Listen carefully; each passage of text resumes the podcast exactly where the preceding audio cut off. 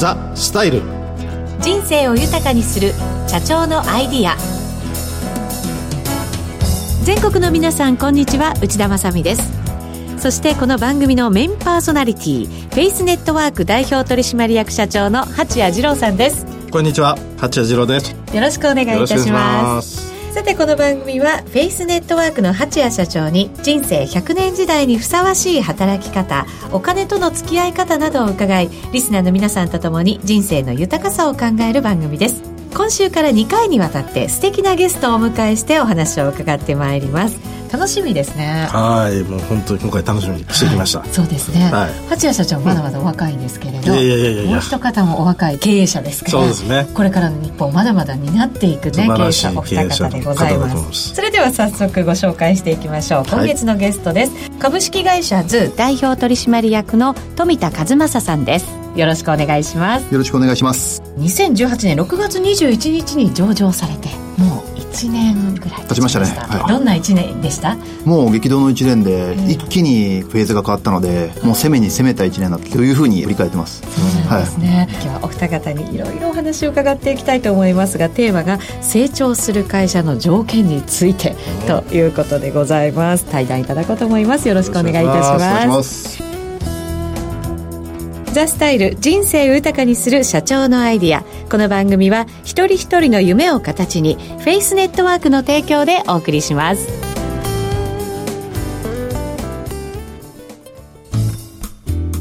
ザ・スタイル。人生を豊かにする社長のアイディア。このコーナーはフェイスネットワーク代表取締役社長の八谷二郎さんが豊かな人生とはを切り口に働き方やお金との付き合い方など幅広いテーマでざっくばらんにお話しします。今回から2回は株式会社ズー代表取締役の富田和正さんをゲストにお迎えして様々なお話を伺ってまいります。第1回目のテーマは成長する企業のリーダーとはです。お二人とも経営者として会社引っ張ってらっしゃるわけですけれども、リーダーとしてのあり方、心がけていることなどについて意見をぶつけ合っていただければと思います。すごく楽しみなんですが、はい。まずは富田さんが経営されている株式会社ズ、どんな会社なのか教えていただけますか？はい。図という会社はですね、資産運用に関する総合プラットフォームと私たち名付けておりまして、世の中で言いますと、こう、フィンティックという分野が世の中に非常に広がって、お金に関する手段っていうのは非常に広がったんですけども、その今、ど真ん中でビジネスをさせていただいています。私たちの一番の、まあ、大きな基盤となるサービス、ズオンラインというサービスです。ズオンライン以外にも、いくつかのメディアを運営してるんですけども、今や月間の訪問者数でいうともう650万人以上が訪問する、日本でも最大級のお金のプラットフォームという形に成長してきました。その中で私たちは自分たちでコンテンツも配信しますし、金融機関さん、出版さんというプロフェッショナルのお金に関するコンテンツっていうのが集まってきて、多くの読者さんたちが見ていただけるような場所、そこに対していろいろなサービスというのを直接ご提供したり、もしくはいろいろな金融業界さん、不動産業界さんなんていうこう産業に関するプレイヤーの方たちに参画いただき、そこで個人の産業の関心高い方たちと、そして産業に関するサービス提供者をマッチングするようなプラットフォームとして事業展開しております。はい。資産運用というのが大きな軸ですから、うんうん、これはやっぱり八谷社長の会社とも切っては切れない中にねそうですね。なっていきそうな感じがしますよね。はい、さて富田さんですが学生時代に起業されたという話を伺いまして、うん、これもともと起業家になりたいと思ってらっしゃったんですか？起業家になりたいっていう直接的な願望はあまりなかったんですけども、うん、自分自身のこう思いとか夢をこう実現していく上で自分の事業を作っていくっていうのは一つ手段として効率的だなと言いますかそういう形で選択したっていう感じですかね。でも学生時代ってそういった同志っていましたか？逆にちょっと富田さんだけ変わったあの、人っていう感じじゃないですか。比較的そういう仲間が周りにいました。ね。そうですか。当時、一橋大学のところに2002年から2006年までいたんですけども、はいはいはい、当然楽天の三木谷社長ももう、イケイケどんどんの時でしたし、やっぱりこう松井証券の松井代表とか、はいはいはい、そういう形でネット証券があってこう、はいはいはい、伸び盛りの時で、両方とも一橋のあの出身の先輩たちなんですけども、はいはいはい、まあ当時 Web2.0 って世の中でいうとサイバーエージェントさんとか GMO さんで、あとまあ、それこそ堀江さんとかですね、ライブは。こういった方たちが一気に世の中に広がっていった時だったんで、学生の中でも、もう私がたまたま親しかった周りっていうのは、そういう事業を始めたりとか、そういうメンバーってのは少しいましたね。環境に恵まれたなというふうに思います。でも以前からやっぱそういったところに飛び込んでいこうっていう意欲がすごい強かったわけですよね。あそう何でも吸収しようっていう。もともとの思いっていうのはですね、大学2年まではサッカーでプロになりたいっていうところが、もう私の小学校3年生からの、まあずっと原動力だったんですよね。それに対して全力でこう向かっていく中で、大学2年の時に追加版のヘルニアになって、それでビジネスの世界に出会って、そこからもう多分十何年経ってますけど、365日24時間ずっとビジネスのことを考え続けるみたいな人生をやってるんで、そういうのもあったと思います。すごいですよね。パワフルですよね、話聞いててもね。ええ私も何回かお会いさせていただいてるんですけど、ええお話聞くためにすごく影響を受けます。いいやいや、本当に。ありがとうございます。でも思いもあって、うん。また吸収する力みたいなものもあって、経営者として大きくなっていくんだなっていうのは、富田社長見てても、八谷社長見てても、なんとなくね、感じる共通点かななんて思ってたんですけど、その経営者になるために常にこう、心がけてきたことっていうのはあるんですか？経営者としてとか、どうあるべきかとか、どういう心持ちであるべきかっていうのは、これは逆に経営者になってからより強く思ってるんですけども、それは何かっていうと、自分自身が誰よりも成長を続けなきゃいけない。これやっぱり自分自身で経営してやっぱりもう、どんどん毎年のように腹落ちしてきます。つまり自分自身、会社を思いっきり成長させ続けたいんであれば、自分自身がその会社の成長スピードよりはるかに速いスピードで成長させ続けなきゃいけないっていうところが経営者に求められているところなんじゃないかなって、ただのこう一つのスキルだけを身につけるとかじゃなくて経営者としての成長っていうのをし続ける。だから誰よりも自分に厳しくするのが経営者なんじゃないかなという私は一つ定義をしています。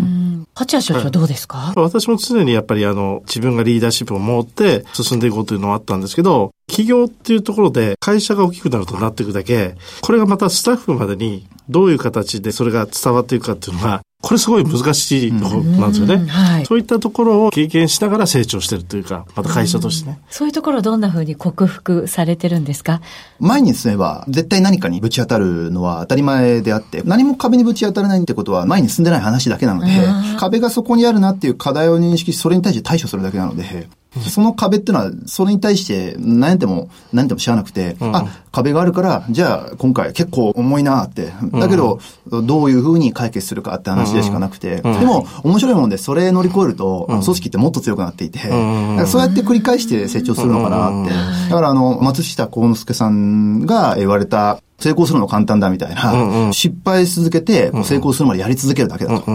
そしたら最後成功だろうと。みたいな話で、だからそれだけじゃないかなと思っていて。なるほど。八谷社長にとっても、そういう壁って乗り越えるための壁なわけですか？そうですね。乗り越えるための壁というよりは、ええ我々でそのビジネスっていうのは、本当にあの、問題解決能力の高さだと思うんですよね。だからそこにどれだけ自分たちが向き合って解決していくか、それ以外に成長ってないじゃないですか。だからやっぱり常に自分たちスタッフと一緒に、まあやっていくのが企業の成長になっていくんだろうなと思いますけどね。ええ最後の質問になります。何でも、はいはい。先ほど松下幸之助さんの話、名前が出てきましたけれども、やっぱり影響を受けた経営者って、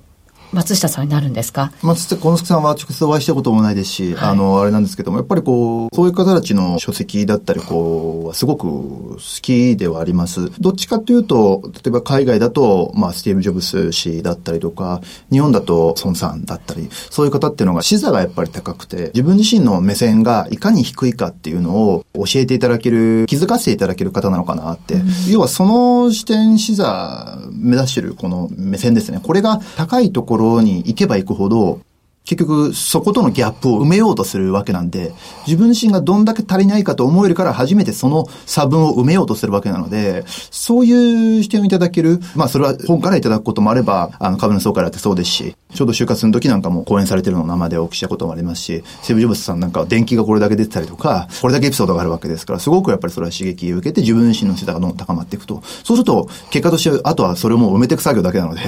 でもやっぱり資産をここを高く保つっていうのが、私もいろんな方にお話ししたりしますけど、難しいことなんだろうなと思うんで。常にでも、鳥田さんはそういった高みを目指してますよね。すごいストックで。はいええ自分自身にどこを目指していくぐらいの高みを望めていく方だなってすごくいつもお会いするために感じるんですけどね。ええ八谷社長はあれですか、影響されたどなたかいらっしゃったりするんですか、やっぱり私もあの本を読む機会って多いですけど、え影響を受けた方というよりは、意外とその私の中では、やっぱ自流っていうのを常に作っていかないと、結果はやっぱ全て自分にあるっていうところなので、自分が体現しなきゃいけないじゃないですか。はい、だからいろんなその著書を拝見して、自分自身でトライしていこうというのを思いますけど、多分この方に大きく影響を受けたというよりは、まずそれをヒントにして自流をその作り出すってことは常にやってますけどね。なるほど、えー、やっぱりね、自分で高みに持っていく、うん、そして自分でいろいろ生み出していく、うん、本当に経営者はね、うん、日々努力なんだなっていうのがね、なんとなくお二人の対談を通してね、伝わってきました。また来週もたっぷりお話伺っていきたいと思います。ありがとうございました。ありがとうございました。お聞きの放送は、ラジオ日経です。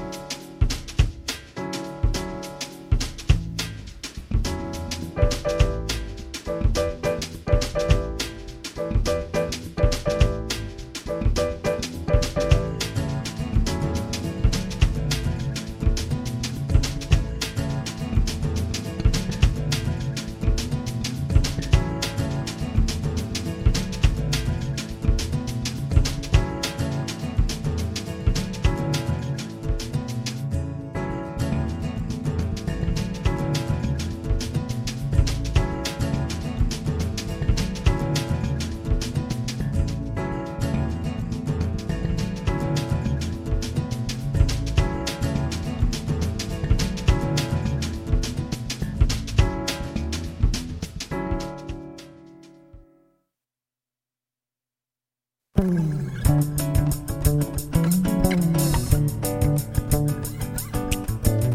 THE STYLE 人生豊かにする社長のアイディアいかがでしたでしょうか？今回は株式会社ズー代表取締役の富田和正さんをゲストにお迎えし成長する会社のリーダー像について八谷さんと対談していただきました。さて次回はどんなお話になりそうですか？はい。次回は成長する会社の作り方について富田さんと意見を交わしていきたいと思います。はい。これまた共通する部分またね違う部分いろいろ出てきそうですよね、はい、聞きたい内容いっぱいあります。はい。楽しみです、はい、え番組ではただいまより良い番組作りのためにアンケートを実施しております。お答えいただいた方の中から抽選で20名様にフェイスネットワークがタイアップしているサイボーグ009のオリジナルクオカード500円分が当たるチャンス。ぜひ皆さんのご意見をお聞かせください。八谷さんこのクオカード本当に素敵ですよね。ありがとうございます。ぜひゲットしていただきたいと思います。またこの番組はラジコのタイムフリー機能をご利用いただくと放送後1週間番組を聞くことができます。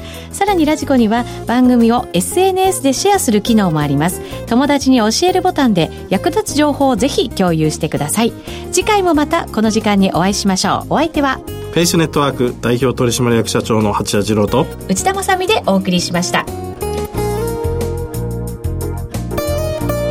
ザスタイル人生豊かにする社長のアイディア。この番組は一人一人の夢を形にフェイスネットワークの提供でお送りしました。